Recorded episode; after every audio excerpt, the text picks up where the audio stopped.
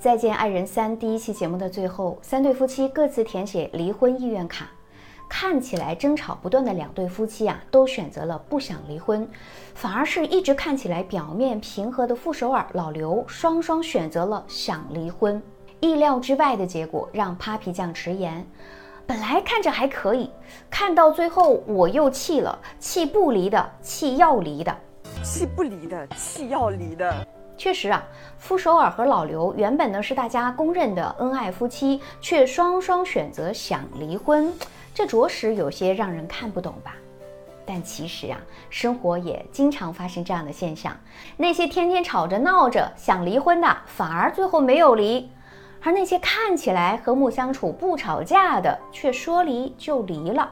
我听过一个最好的回答。吵架是疯狂的交流，肯留下来争吵的总是爱你的，反而一直忍耐的，渐渐会成为一颗定时炸弹。有一天突然爆炸了，所有的感情都会瞬间爆发崩塌。深以为然。从心理学上来看，这就像是冷热水效应。意思就是说，我们先将手放在冷水里，再放到温水中，就会感到温水热；如果先将手放在热水里，再放到温水中，就会感到温水凉。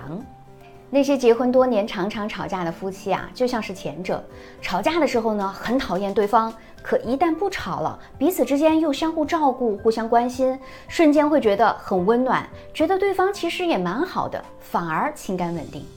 婚姻中啊，夫妻之间最重要的就是交流。只要有交流，两人之间的关系就不会轻易断掉，因为交流的动力还是源于爱呀。而从来不吵架的夫妻呢，并不一定是因为恩爱，也有可能是因为在忍耐。就像傅首尔和老刘，老刘看起来是一直撑着大后方，自己有不如意的也都藏在心里，吵架都吵不起来。那么问题和矛盾在心里憋着，很有可能就因为误会而产生隔阂，彼此之间的交流呢又少，那么双方自然会生出一些无端的猜想、揣测，从而通过各种印证更加肯定自己的想法。这就相当于所有的负面情绪都在积攒，会导致夫妻之间的矛盾更深，误会加大。要知道，任何忍耐都是有限度的，一旦爆发，那就真的到了关系崩塌的时候。看起来似乎很突然啊，但其实一切早有征兆。比如两人之间能说的话越来越少，相处越来越冷漠，相处起来越来越小心谨慎。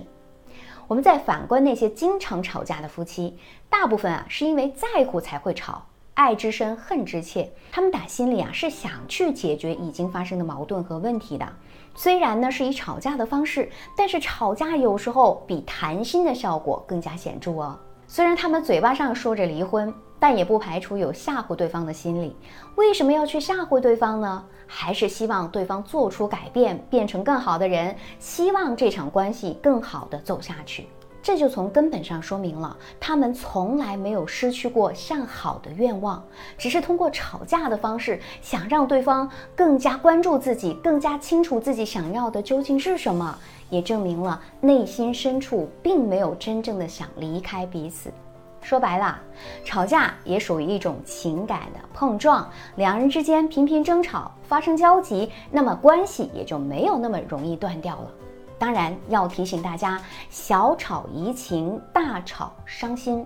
如果吵架难以避免，那么千万千万不要在情绪上头的时候说太过分的话，做太出格的事儿，不然同样是。覆水难收。总之啊，婚姻不易，各自珍重吧。我是小资，关注我，影响千万女性，收获幸福。